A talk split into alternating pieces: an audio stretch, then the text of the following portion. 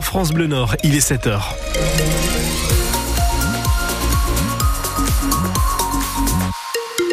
Je vous rappelle cet accident sur l'autoroute A22. On est à hauteur de Neuville-en-Ferrin, alors direction de la Belgique. Une voiture est impliquée sur la voie de gauche. Pour l'instant, aucune répercussion sur vos conditions de circulation. Et puis, à choc sur l'autoroute A26 en direction de Calais. Une voiture accidentée également sur la voie de droite. On surveille tout cela. On fait un point détaillé en fin de journal. Pascal Thiebold, de la pluie, toujours de la pluie. Oui, des averses encore possibles toute la journée et pour la soirée. Donc, ciel très nuageux encore et des températures homogènes de 8 à 10 degrés ce matin, 10 à 11 pour cet après-midi.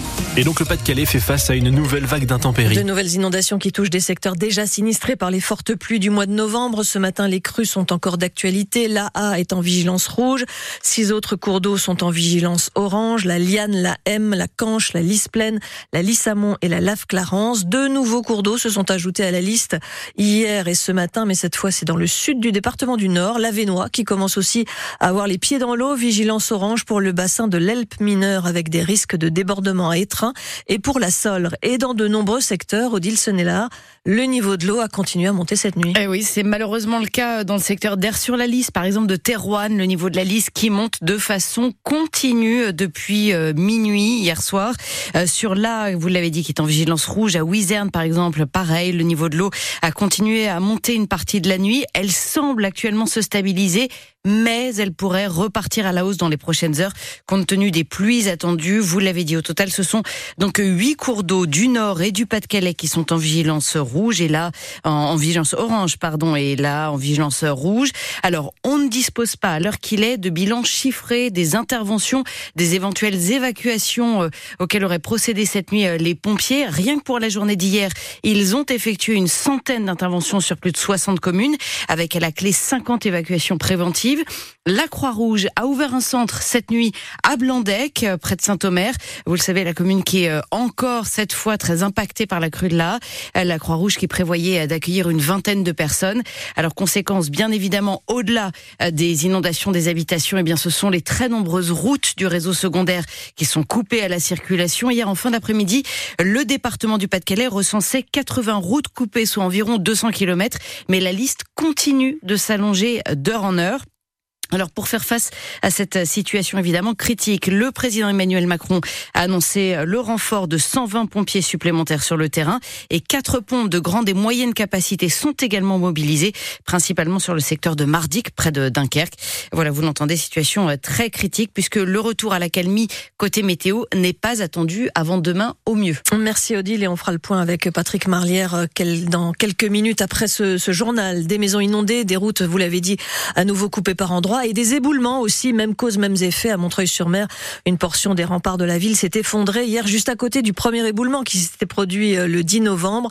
Bruno Cousin est le président de la communauté d'agglomération des deux b en Montreuilois qui gère justement euh, ces remparts. Il raconte. Il s'est passé euh, la, suite simplement du phénomène précédent qui avait vu déjà tomber une partie des remparts et qui avait euh, déjà montré des, des, points de faiblesse importants avec des fissures, des espèces de, de lézardes euh, qui se sont euh, élargies davantage et, et, qui ont fait glisser un morceau de fortification supplémentaire. Donc c'est la continuité du même phénomène tout simplement.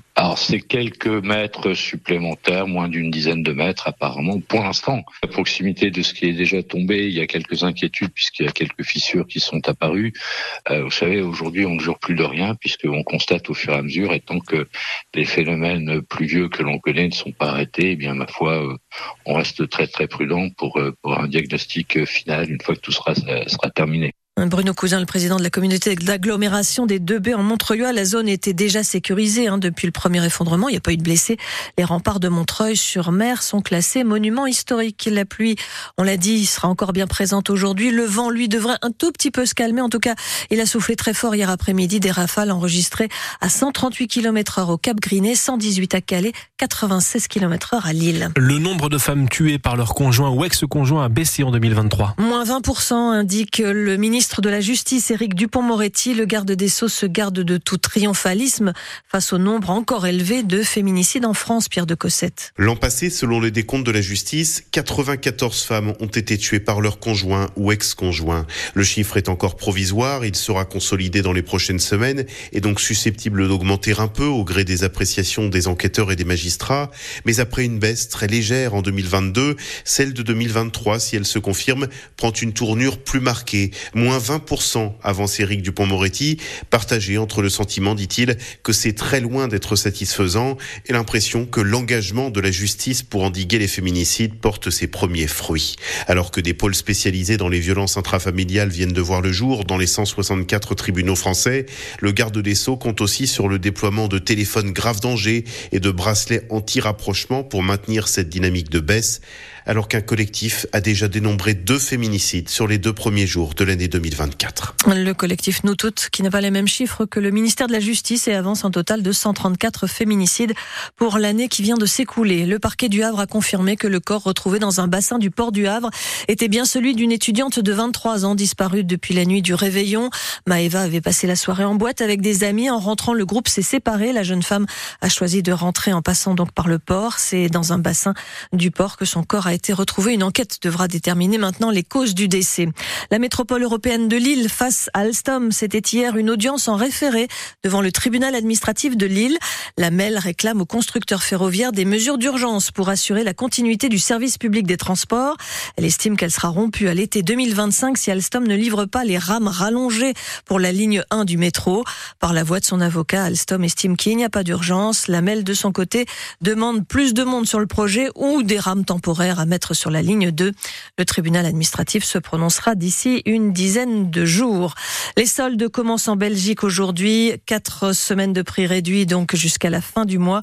En France, ces soldes ne commenceront que dans une semaine. On parlera football ce soir sur France Bleu Nord entre 18 et 19h. Avec Sylvain Charlet qui part à la rencontre des dirigeants, des joueurs, des bénévoles du club de Fény-Aulnois qui évolue en Régional 2 et qui va disputer vendredi soir son 32e de finale de Coupe de France contre une Ligue 2 Quevilly-Rouen, les 32e de finale de la Coupe de France qui se joue donc ce week-end. Six clubs du Nord et du Pas-de-Calais sont encore en lice.